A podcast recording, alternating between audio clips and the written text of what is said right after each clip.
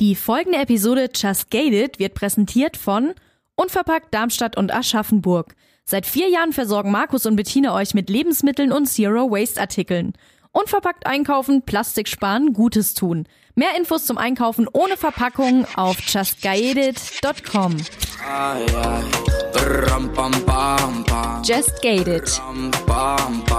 Der Podcast mit Shannon Gede. rampa, así, así, así.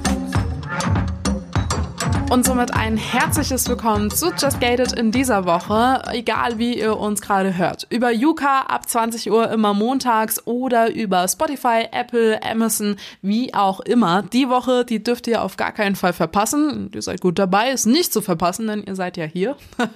und zwar haben wir die Woche mit Little Big Dreams gesprochen und Clara und Jule.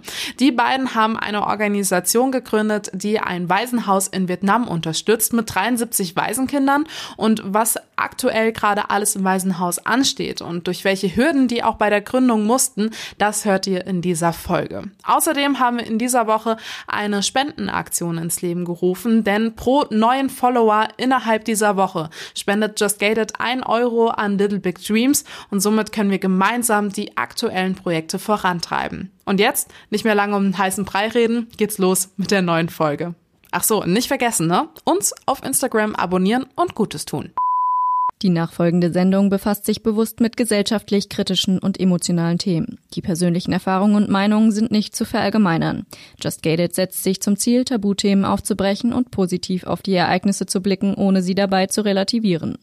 Was ist denn Little Big Dreams? Ja, also Little Big Dreams unterstützt ein Waisenheim in Kontum, Vietnam mit aktuell 73 Kindern. Und das machen wir durch ähm, ganz enge Zusammenarbeit mit der Heimleitung, Theresa und ihrem Ehemann, die ähm, ja quasi das Herz des Projekts bilden und gemeinsam ähm, bauen wir zum Beispiel neue Projekte, wir ähm, organisieren Patenschaften und ähm, auch nachhaltige Projekte, die dafür sorgen, dass das Heim langfristig äh, sich selber finanzieren kann. Wie seid ihr überhaupt darauf gekommen, überhaupt Waisen zu unterstützen, also auch so soziales Engagement zu zeigen?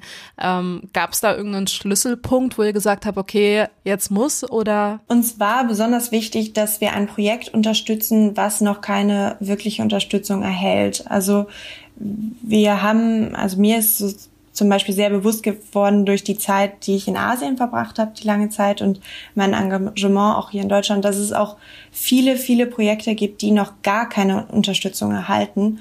Und deswegen war damals, als mein Freund Johannes und ich, ähm, äh, ja, in der Zeit, bevor wir das gegründet haben, äh, haben wir uns überlegt, ähm, dass wir gerne ein Projekt unterstützen möchten, was noch gar keine Unterstützung erhält. Und deswegen haben wir dann aktiv danach gesucht. Und als wir dann auf das Waisenhaus getroffen sind, ähm, haben wir dann, ja, ging es nicht so viel darum, ist das jetzt ein Waisenheim oder eine andere soziale Einrichtung, sondern ähm, ja, dann haben, sind wir darauf gestoßen und wollten eben uns dort engagieren. Woher kommt eigentlich der Name Little Big Dreams? Der ähm, ist entstanden, als wir in Vietnam waren und ähm, das war hauptsächlich, weil die Kinder sehr, sehr viel über Träume gesprochen haben. Und auch Theresa, die Heimleitung, sehr, sehr viel über die Träume, die sie hat für das Waisenheim und für die Kinder ähm, geredet hat. Und ähm, das Thema Träume einfach so sehr präsent war. Ja, jeder hat ja eben Träume. Und uns ist es wirklich wichtig als Organisation, dass ja Leute möglichst gleiche Chancen haben oder ähm, Möglichkeiten, diese Träume auch zu erfüllen.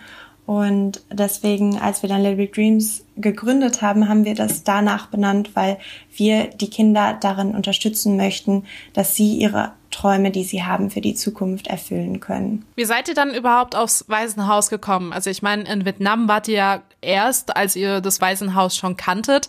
Wie seid ihr aber davor drauf gestoßen? Genau, also ähm, Johannes und ich ähm, hatten uns dann ja überlegt, dass wir gerne ein Projekt unterstützen möchten Und ähm, das war ein ganz verrückter Zufall. Und zwar hatten wir dann äh, recherchiert und recherchiert, aber natürlich ist es nicht so einfach, ein Projekt zu finden, was noch gar keine Unterstützung hat, weil äh, das dann ja natürlich auch keine, zum Beispiel eine Webseite oder ähnliches hat.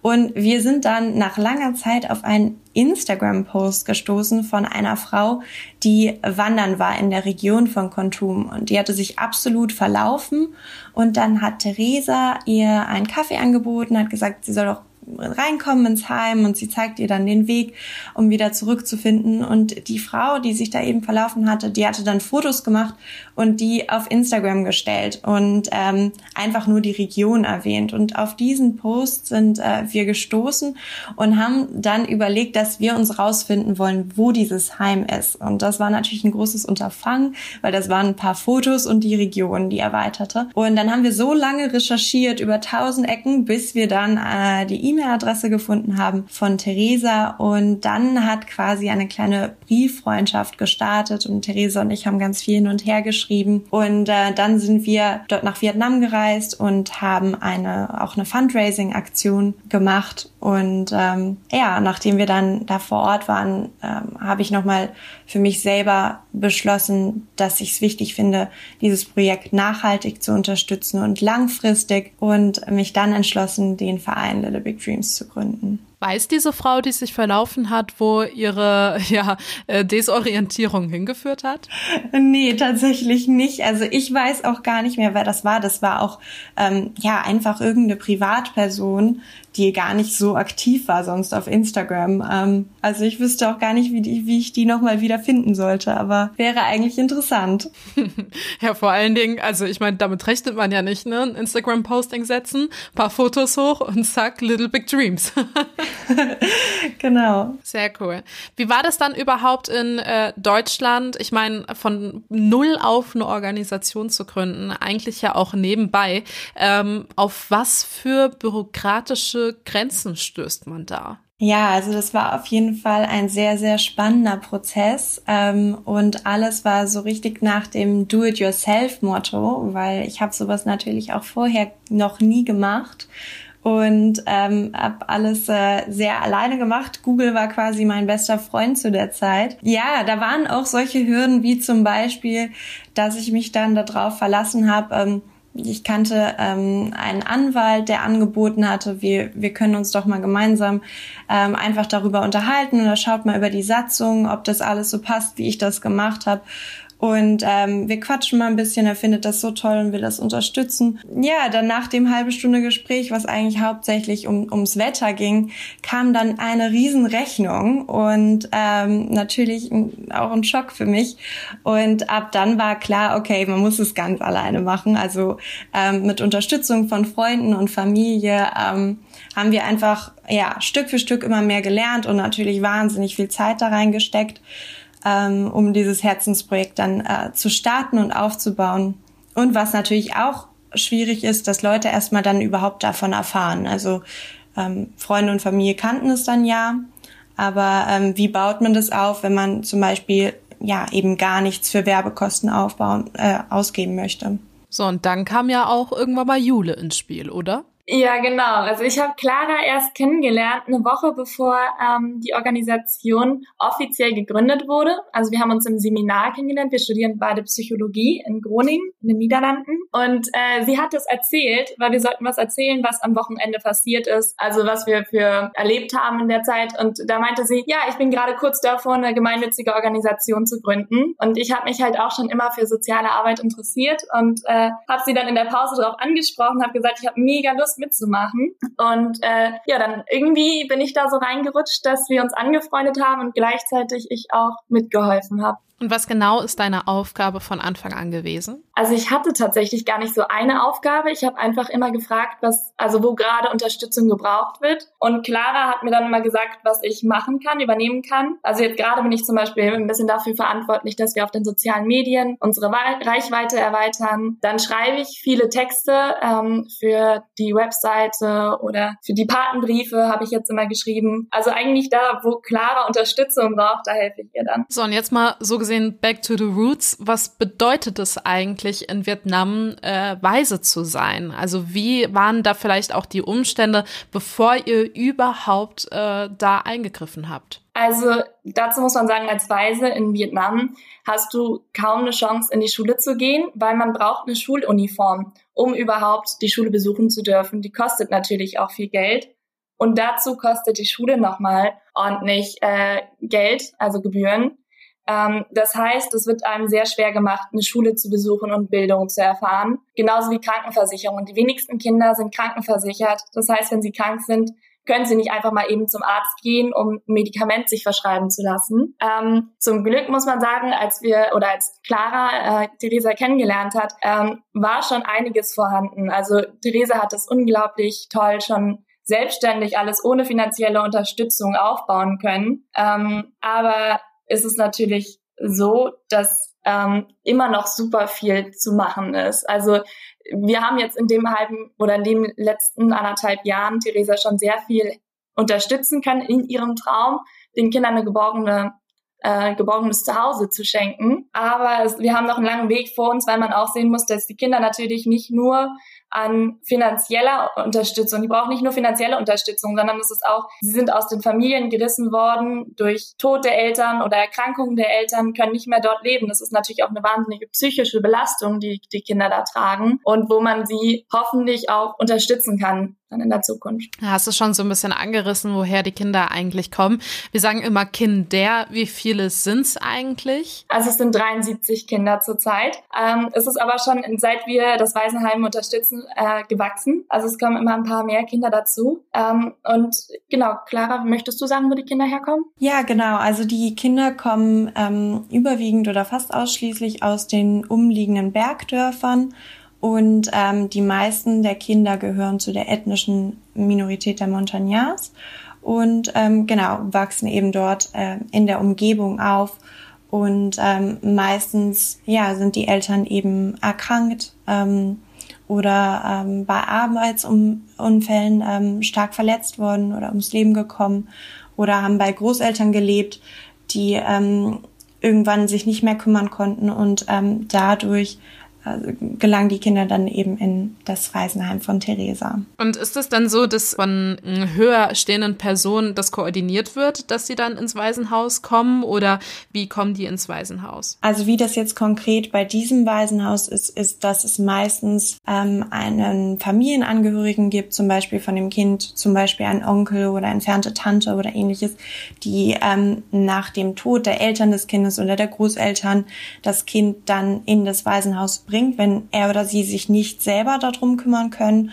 Oder ähm, es gab zum Beispiel auch ähm, neulich die Situation, wo eine Mutter, die hatte, war alleinerziehend und hatte Krebs und es war klar, dass sie nicht mehr lange leben wird. Und ähm, die kannte Theresa, also weil viele Leute sich dort in dem ähm, ja in der Umgebung auch kennen untereinander und Theresas Heim auch kennen, ähm, die ist dann eben mit dem mit dem Kind zu Theresas Heim gekommen und ähm, hat ihre Tochter abgegeben, ähm, bevor ja bevor es ihr nicht mehr möglich ist. Also solche Geschichten ja gibt es dort eben und ähm, Theresa nimmt diese Kinder dann auf in solchen Situationen.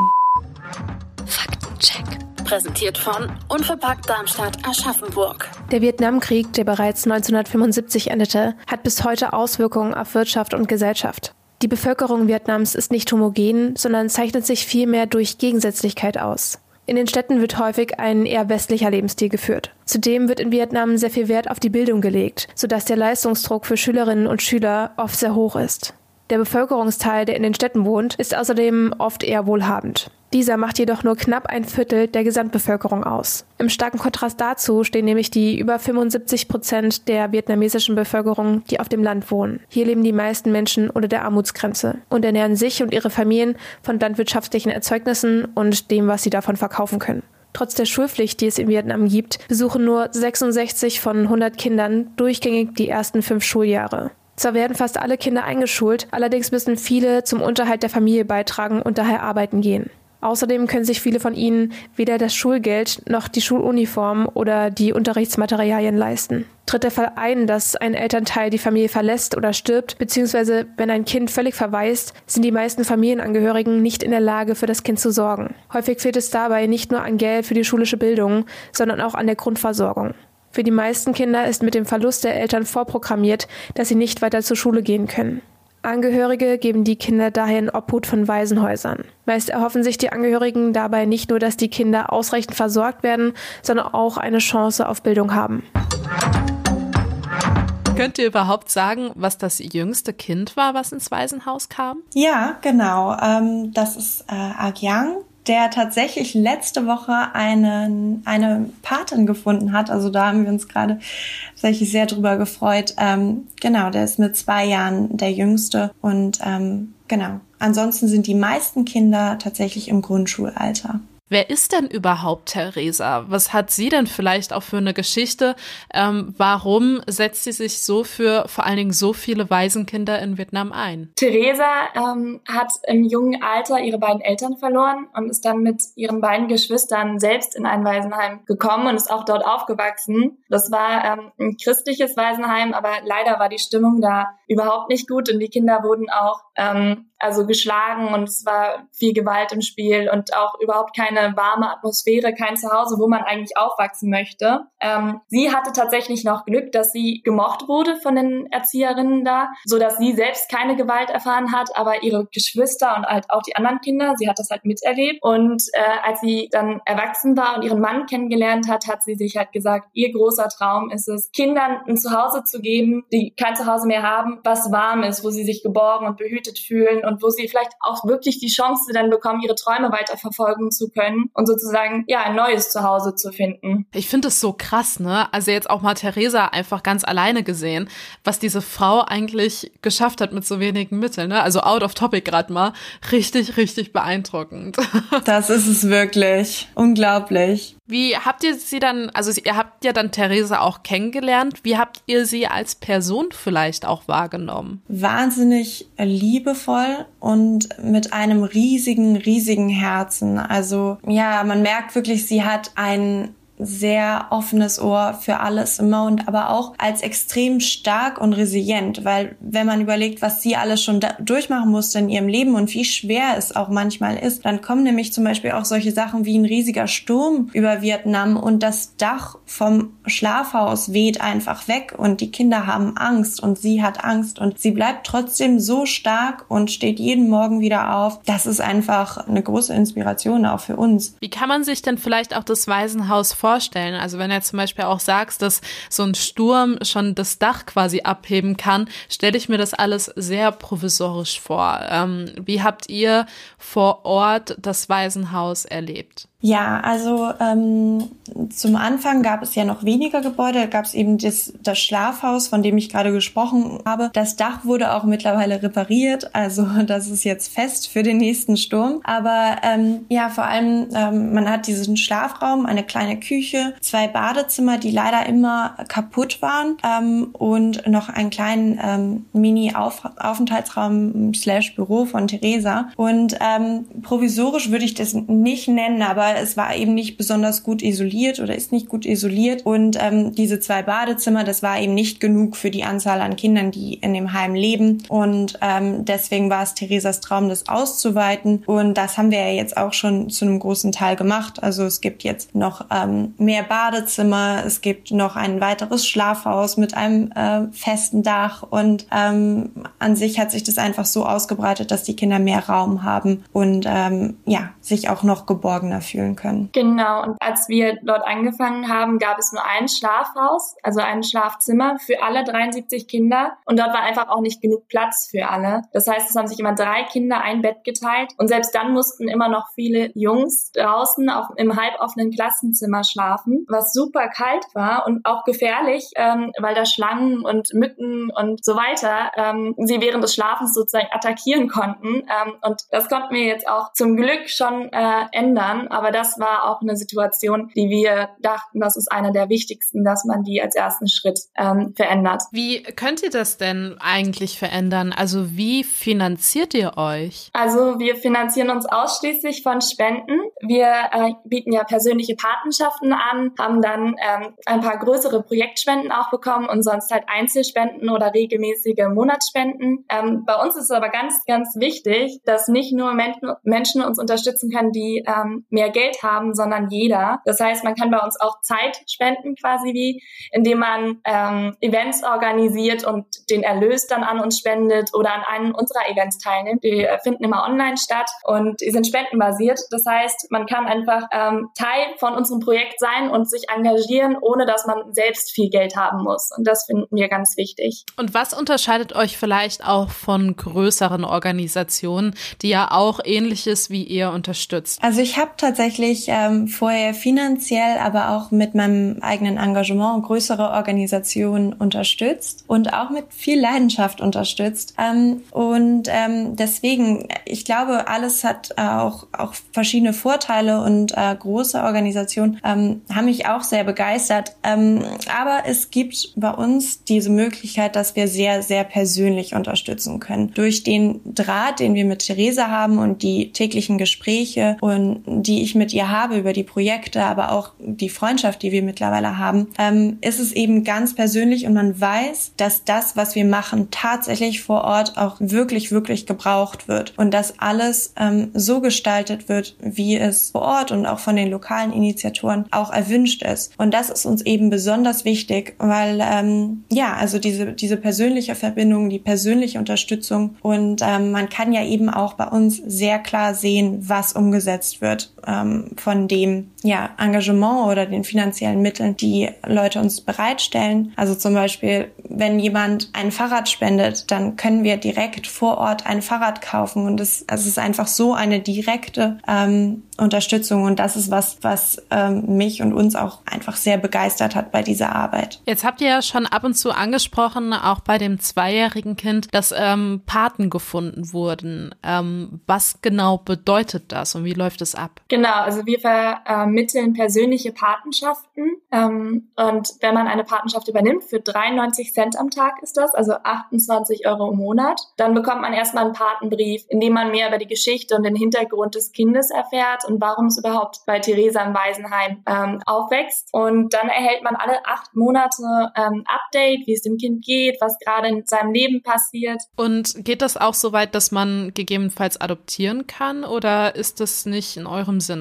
Nee, das ist nicht die Aufgabe unseres Vereines. Also ähm, Adoption aus Vietnam hat sowieso auch besonders äh, viele Richtlinien, die, äh, die eben eingehalten werden muss. Zum Beispiel, dass man für eine bestimmte Zeit in Vietnam leben muss. Und ähm, wir sehen es als Aufgabe, den Kindern in ihrem Zuhause, also der großen Familie des Waisenheimes, ähm, ja, sie zu unterstützen, ihre Träume zu erfüllen. Und ähm, ja, die Kinder sehen es auch tatsächlich aktiv als ihre Familie an. Also die sagen auch zum Beispiel Mama zu Theresa und ähm, fühlen sich sehr familiär verbunden. Bis was zu einem Alter leben eigentlich die Kinder dann auch in dem Waisenhaus? Und was passiert danach? Also wir haben keine spezielle Altersgrenze, ab der wir sagen, jetzt müsst ihr raus, ausziehen. Wir, unsere Aufgabe ist es, oder wir sehen es als unsere Aufgabe an, die Kinder so lange zu unterstützen, bis sie finanziell auf ihren eigenen Beinen stehen. Und wir wünschen uns natürlich und machen alles dafür, dass äh, die Kinder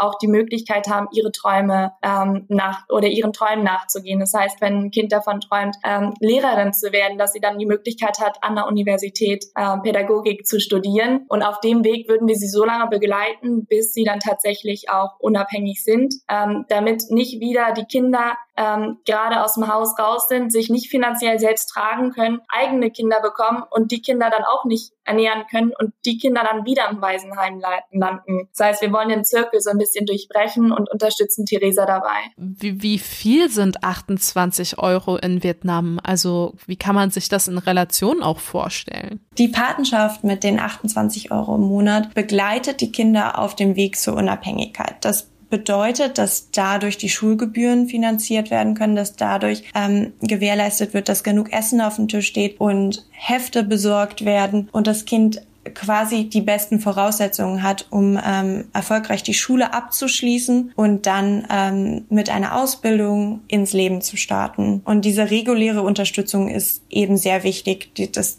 kontinuierlich ähm, die Möglichkeiten dort sind. Also die 28 Euro sind vergleichbar mit zum Beispiel einer Schuluniform, die von einem Monatsbetrag dann bezahlt werden kann. Die kann für das ganze Schu Schuljahr über genutzt werden und stellt eben sicher, dass das Kind äh, die Schule besuchen darf. Dann ähm, ja, kann ein Großteil der der Nahrung auch schon abgedeckt werden durch die Patenschaftsgebühr und ähm, es wird eben ermöglicht, dass das Kind ähm, Schulhefte mit Schulheften ausgestattet ist für das ganze Jahr. Also es gibt recht viele ähm, Bereiche des Lebens, die dadurch schon ganz abgedeckt werden. Und das in Kombination mit den nachhaltigen Projekten, die wir umsetzen im Waisenhaus, ähm, ja, schafft eben eine sehr viel geborgenere ähm, Kindheit. Wie oft macht ihr euch vielleicht auch selbst vor Ort einen Eindruck von eurer Arbeit? Also das war leider bisher für mich zum Beispiel noch gar nicht möglich, ähm, weil es gibt uns ja noch gar nicht so lange. Und seitdem ist ja auch schon Corona. Also Corona gibt's ja jetzt auch schon seit einem Jahr und uns seit ungefähr anderthalb Jahren. Das heißt, ähm, es war uns jetzt nicht möglich, im Sommer dahin zu reisen, obwohl wir das fest geplant hatten und auch schon Flüge gebucht hatten. Aber wir hoffen natürlich, dass es jetzt wieder ähm, möglich sein wird. Äh, sobald Corona es zulässt, wollen wir auf jeden Fall dorthin fliegen, weil man macht sich einfach einen anderen Eindruck, wenn man vor Ort ist. Und viele Projekte sind auch viel leichter zu kommunizieren und neue Projektideen überhaupt zu entwickeln. Fällt, glaube ich, viel leichter, wenn man auch vor Ort ist und mit den Menschen spricht und vielleicht auch in der Gemeinschaft, also in der lokalen Umgebung dann guckt, was es da äh, für Möglichkeiten gibt. Also wir stehen quasi in den Startlöchern, um jeden Moment, wenn es wieder möglich ist, äh, ein Visum für Vietnam zu bekommen, wieder einzureichen reisen. Und ähm, genau, ich mein Plan war es eigentlich zweimal im Jahr ähm, dort zu sein oder über einen möglichst langen Zeitraum dort zu sein und den ganzen Sommer dort zu verbringen. Aber ähm, ja, wegen Corona ist es ja gerade leider nicht möglich, aber wir sind so dankbar für die modernen Kommunikationsmöglichkeiten, die wir haben, dass wir eben die ganze Zeit Videocalls machen können und so ähm, mit dem Heim im ständigen Kontakt sein können. Wie ist dann auch die aktuelle Corona-Situation vor Ort in dem Heim? Sind die Kinder dort stark vor Corona in Gefahr oder wie sieht es da aus? Ja und nein. Also ähm, zum Glück ist Kontum relativ verschont gewesen von Corona. Das heißt, es gab nicht so viele Fälle, obwohl es in den umliegenden Orten deutlich mehr betroffen war. Ähm, und die Fälle, die es gab in Kontum, die konnten relativ schnell isoliert werden. Trotzdem ist es so, dass die Kinder ja auf sehr engem Raum miteinander wohnen und sehr nah im Kontakt sind miteinander und es auch keine Möglichkeit gibt, kranke Kinder zu separieren. Das haben wir jetzt zum Beispiel auch gemerkt. Über Weihnachten waren sehr, sehr viele Kinder krank, ähm, weil sie Grippe hatten und eins hat das andere angesteckt und ähm, die Kinder hatten teilweise so hohes Fieber und es war schon echt, ähm, ja, hat uns sehr viel Sorgen bereitet und da gibt es dann eben nicht die Möglichkeit, dass die Kinder irgendwo einen Raum haben, wo sie sich ganz in Ruhe erholen können. Und deswegen ist unser Plan für dieses neue Jahr, ähm, ein Gesundheitshaus zu bauen, wo die Kinder ähm, Betten haben, wo sie sich richtig erholen können und separiert sind von den anderen Kindern, so dass sie die nicht anstecken und ähm, wo mehr medizinische Versorgung gewährleistet werden kann, damit man für, für Corona und aber auch für andere Sachen deutlich mehr gewappnet ist. Also ein Haus nach dem anderen wird da gebaut. genau, so könnte man es fast sagen. Ich meine, ihr habt ja auch die Bäckerei gebaut. Die bringt dem Waisenhaus ja nicht nur Nahrung, aber auch im Dorf eine ganz andere Stellung, ne? Genau, also das ist ein super Schritt jetzt erstmal gewesen zur Selbstständigkeit des Waisenheims, weil unser langfristiges Ziel ist es ja, dass sich das Waisenheim eines Tages sozusagen selbst finanzieren kann und wir uns ein bisschen zurückziehen können. Ähm, und das, die Bäckerei ist da ein super Start, weil nicht, wie du schon gesagt hast, es dient nicht nur zur Nahrung für die Kinder, sondern die Überschüsse können auch verkauft werden. Und davon profitiert natürlich die ganze Gemeinschaft drumherum. Und dazu muss man auch sagen, dass die Kinder natürlich auch einen Einblick in das Leben von Bäckern bekommen und vielleicht dort ihre neue Leidenschaft entdecken und ihren Traum entwickeln, zum Bäckermeister Meister oder Meisterin äh, ja, zu werden. Und äh, deshalb ist es, äh, hat es super viele Vorteile, dass wir jetzt die Bäckerei auf dem Gelände haben. Was macht es vielleicht auch mit euch persönlich? Also diese ganze Arbeit, die ihr da auf die Beine stellt, hat das irgendwie auch ein Bewusstsein für euch ähm, geschaffen für Armut oder vielleicht auch erstmal überhaupt ein Bewusstsein dafür geschaffen, wie es Kindern vielleicht auch in Vietnam oder auch in anderen Ländern geht? Ähm, natürlich hat es ein Bewusstsein dafür geschaffen, wobei man auch sehen muss, natürlich ist es in Deutschland auch super unterschiedlich. Äh, nicht jeder hat da die gleichen Privilegien. Ähm, für uns war es vor allem berührend und bewegend zu sehen, wie viel Theresa den Kindern gibt, obwohl sie selbst nicht sehr viel für sich selbst hat. Also selbst ihre eigene Tochter, also Theresas Tochter, lebt mit den anderen 73 Kindern im Waisenheim unter den gleichen Umständen. Ähm, das heißt, wenn man sich das mal so vorstellt, Theresa hätte auch das Geld, was sie verdient durch äh, ihre Landwirtschaft, mit, gemeinsam mit ihrem Mann nehmen können, um sich und ihrem Kind ein schönes Leben zu machen. Aber stattdessen hat sie alles geteilt, gibt ihr komplettes Leben dafür auf. Und äh, das ist super beeindruckend und bewegend zu sehen, ähm, wenn man sich vorstellt, dass eine Person, die wenig hat, das alles teilt. Und ich finde, das ist super motivierend für uns alle, sie darin zu unterstützen, dann ihren Traum auch zu verwirklichen. Vielleicht die Frage nochmal an Clara auch. Was hat es mit dir gemacht? Ja, für mich, ähm, es hat sehr, sehr viel in mir bewegt. Also ähm, der ganze Prozess, also diesen Einblick, den wir haben und auch durch die tägliche Kommunikation, die ich mit Theresa habe, ich kriege ja alle Ups und Downs jeden Tag mit und ähm, den Struggle, den es gibt, wenn, wenn Sachen im Heim passieren oder wenn ähm, auf einmal das Geld nicht da ist für eine bestimmte Situation. Ein Kind hat sich stark verletzt und ähm, muss im Krankenhaus behandelt werden und es gibt einfach nicht die Möglichkeit. Natürlich bewegt einen das sehr und das macht viel mit einem. Und was mich auch sehr bewegt, ist zu sehen, wie man seinen eigenen Traum, was ja auch ein Thema ist, was sich bei uns durchzieht, wie man seinen eigenen Traum verwirklichen kann. Das ist auch etwas, was mich sehr bewegt hat, zu sehen, wie Theresa, die von schon von klein auf an diese Vorstellung hatte, von was sie mal umsetzen möchte und was sie leisten möchte, dass sie diesen Traum zur Realität gemacht hat. Und das ist auch etwas, ähm, was ich sehr inspirierend finde und was ich auch ähm, ja für mich als Motivation sehe und als Anregung, dass man das, was man wirklich wirklich möchte und wo man hintersteht, auch umsetzen kann und was dann auch Wirklichkeit wird. Und ähm, das habe ich auch jetzt mit Little Big Dreams gesehen. Wir hätten uns niemals träumen lassen können, dass wir in so kurzer Zeit, also nicht mal anderthalb Jahren, so viel umsetzen könnten. Und doch ist es passiert, weil wir es so stark wollten. Und ähm, ja, weil wir auch solche lieben Unterstützer hatten und ähm, das ist einfach was, was ich auch daraus gezogen habe. Ja, ich kenne das so ein bisschen, also ein bisschen selbst, ähm, weil meine Mama zum Beispiel, die kommt aus Kolumbien und ähm, wir sind da sehr, sehr oft auch gewesen, so, keine Ahnung, Reisen und nicht nur Familie besuchen, sondern auch die Kultur natürlich kennenlernen für mich.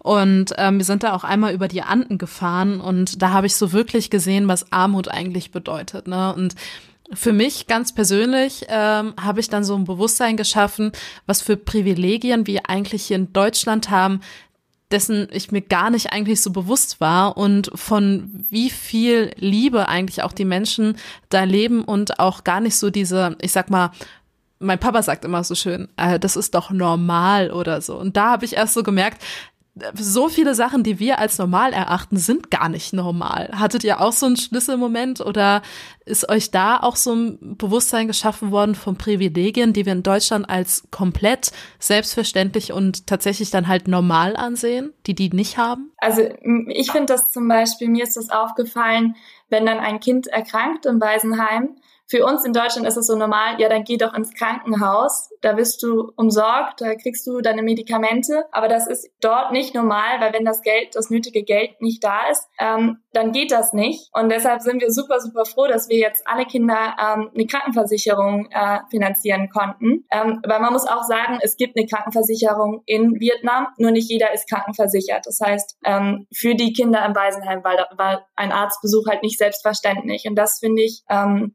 ja, das ist sehr einschränkend, wenn man sich das vorstellt. Ähm, einem geht's nicht gut und man hat keine Möglichkeit, das zu ändern. Ja, genau. Und genauso mit der Bildung. Also ähm, wir sind so aufgewachsen, dass es für uns ähm, persönlich jetzt immer möglich war, zur Schule zu gehen und unsere Träume zu verfolgen. Auch wir beide mit unserem Studium oder dass wir die Möglichkeit hatten, diese Non-Profit-Organisation aufzubauen, unsere Träume zu verfolgen und ähm, wie viel schwerer das eben sein kann, diesen Träumen nachzugehen, wenn man jeden Tag sich schon so viel Sorgen machen muss um alltägliche Dinge. Zum Beispiel, als wir, ähm, als Theresa und ich uns persönlich kennengelernt haben, da war es der Fall, dass die meisten Kinder keine Schuhe hatten oder keine Zahnbürsten. Und ähm, ja einfach so schlecht geschlafen haben, dass sie sich in der Schule nicht konzentrieren konnten, weil sie nicht alle ein Dach über dem Kopf hatten. Und ähm, das sind Situationen, die wir selber nicht erfahren mussten. Und ähm, natürlich lässt einen das sehr viel reflektieren und ähm, Genau, und deswegen äh, sind wir noch umso bestärkter in dem, was wir tun. Wie erfahrt ihr vielleicht auch Dankbarkeit äh, von Theresa direkt, aber auch von den Waisenkindern? Ich würde sagen, natürlich erfahren wir Dankbarkeit, weil Theresa ist uns dankbar, dass wir sie unterstützen. Aber genauso sind wir dann wiederum dankbar für ihre unermüdliche Arbeit, ähm, weil wir können auch parallel studieren und unser Leben ähm, mit Freunden verbringen und so. Sie opfert ihre komplette Zeit, ihre Freizeit, all ihre Energie für die Kinder. Deshalb würde ich sagen, ist die Dankbarkeit gegenseitig. Wir sind dankbar, sie zu haben und sie ist dankbar, uns zu haben. Aber wir machen auch nicht das, was wir machen, um nur Dankbarkeit zu erfahren. Also das ist nicht unser Antrieb. Ähm, genau, wir machen es einfach, weil wir denken, dass wirklich jeder Mensch seine Träume verfolgen sollte, dass er die Möglichkeit dafür haben sollte und ähm, ja, sind dankbar dafür, dass wir Theresa haben. Und es ist eben auch eine richtige Freundschaft mittlerweile geworden. Also wir sind mittlerweile wirklich, ja, sehr verbunden miteinander und dankbar auch einander im Leben zu haben und alle Ups und Downs, die man hat, die sie hat, die ich habe, miteinander zu teilen und ähm, ja, als Team und ähm, sie und ihre Familie ebenso verbunden zu sein und ähm, ja, mehr gemeinsam Dinge anzugehen.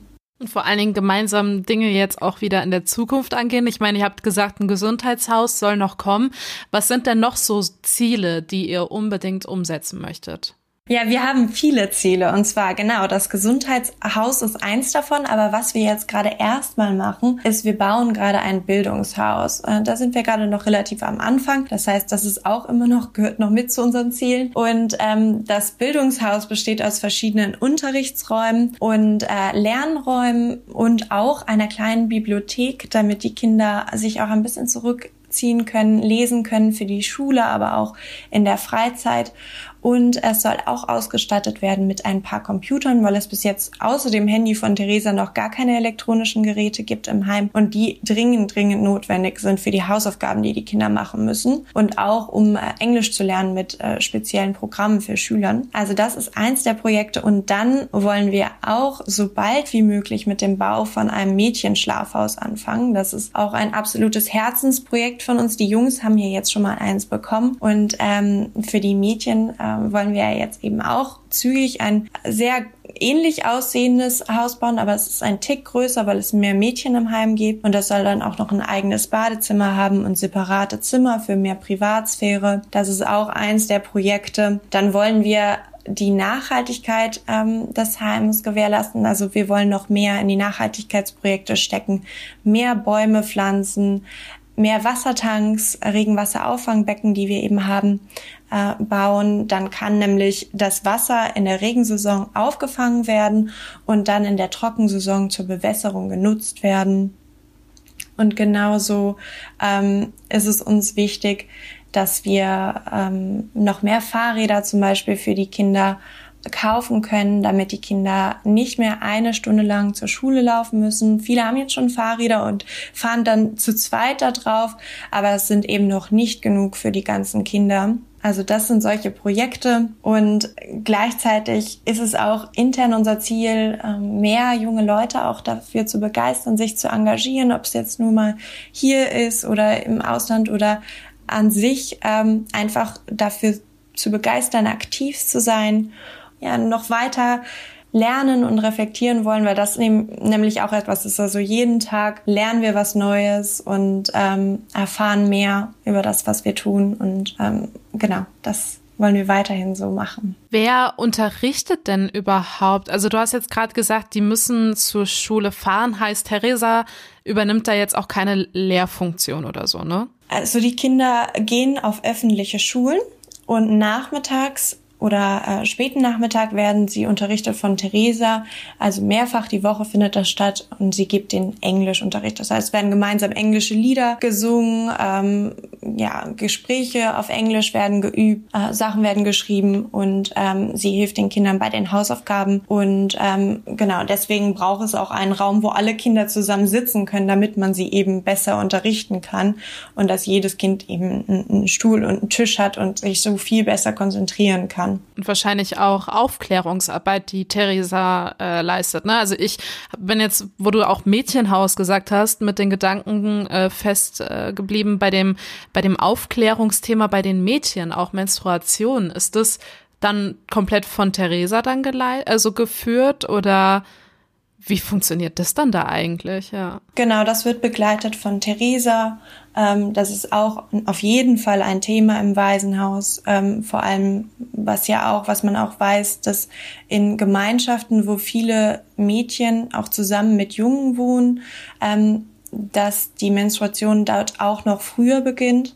Also, dass die Mädchen auch teilweise schon mit elf sich mit dem Thema beschäftigen müssen und ähm, genau, das ist etwas, worum Theresa sich sehr liebevoll kümmert. Und was kann dann auch vielleicht jeder Einzelne machen? Also ich meine, jetzt bei dem Thema mal geblieben bei Menstruation, da braucht es ja auch äh, Hygiene, ähm, wie heißt Utensilien, äh, wie Binden oder sonstiges. Ähm, kann man sowas dann vielleicht auch spenden? Oder was kann man vielleicht auch unabhängig von dem Thema spenden? Wir haben die Möglichkeit, äh, dass Hygieneartikel bei uns gespendet werden. Darunter zählen auch Binden für die Mädchen. Also je nachdem, was da gerade gebraucht wird. Aber wir bieten nicht nur die Hygieneartikel an, sondern wir haben ganz viele Spenden. Man kann zum Beispiel für fünf Euro einen Baum spenden. Und wenn man das möchte, kann man dann auch ein Zertifikat erhalten, wo drauf steht, du hast einen Baum gespendet. Und genau, also da haben wir ganz viele unterschiedliche Pakete, die wir da anbieten. Ähm, die kann man alle bei uns auf der Webseite finden. Und sonst haben wir natürlich auch Projektspenden, ähm, die man unterstützen kann. Und was wir eben jetzt auch ganz neu haben, ist unsere Little Big Dreams Community. Das ist quasi so eine Mischung aus ähm, regelmäßiger finanzieller Unterstützung, aber auch ein bisschen Engagement. Und ähm, da kann man eben Teil der Community werden, indem man ähm, einen Dauerauftrag bei uns auf der Website einrichtet für 12 Euro. Und dann bieten wir ähm, regelmäßige QA-Sessions an, wo Live-Sessions, wo wir auch alle Fragen beantworten, die irgendwie aufkommen, Ideen mit aufnehmen. Ähm, und wir ähm, schaffen einen Drive, auf dem die Community-Mitglieder über zusätzliche Ressourcen auch verfügen können, noch mehr rausfinden können darüber, wie es ist in Vietnam als Waisenkind, Menschenrechtsthemen, aber auch eben noch zusätzliche exklusive Updates über was gerade so los ist und ähm, genau, weil wir für uns ist diese reguläre Unterstützung eben auch besonders wichtig. Also durch die neue Community, aber auch durch Patenschaften. Voll schön. Boah, krass, ja. Es ist so beeindruckend. Ich weiß, das wollt ihr nie hören, ne? Aber was auch ihr beide da so auf die Beine gestellt habt. Ich meine, was ihr da errichtet und, und wie ihr da dahinter steht. Und ich meine, sowas nimmt ja auch Zeit in Anspruch, aber das spielt für euch absolut keine Rolle. Das finde ich echt, also wirklich, wirklich beeindruckend. Danke sehr. Dankeschön. Und wenn ihr noch mehr erfahren möchtet über Little Big Dreams und was wir machen, dann könnt ihr euch gerne unsere Website anschauen unter www.littlebigdreams.org.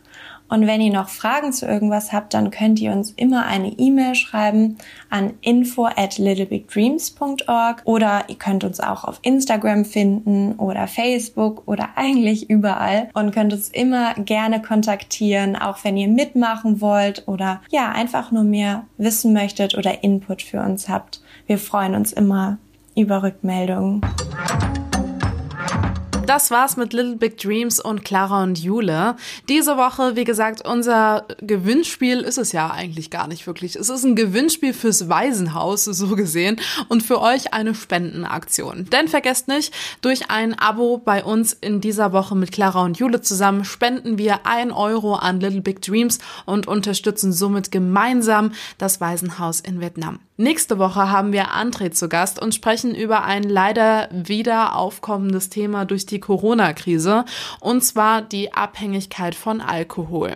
Er war selbst alkoholabhängig und hat es aus seiner Sucht geschafft. Und wie er das gemacht hat und was er heutzutage macht, das erfahrt ihr nächste Woche hier bei Just Gated. Lust auf mehr Infos zum Podcast? Alles zum heutigen Gesprächspartner findest du auf justguided.com und für dein tägliches Update klick dich jetzt bei Just Gated Official auf Instagram rein. Das war die neue Folge von Just Gated. Auch immer montags abends ab 8 Uhr bei Yuka Radio. Yuka. Yuka Radio. Der beste Musikmix für dich. Jeden Tag neu für dich zusammengestellt. Music for you. Music for you. Nur bei Yuka Radio. Alle Infos checkst du online. yukaradio.de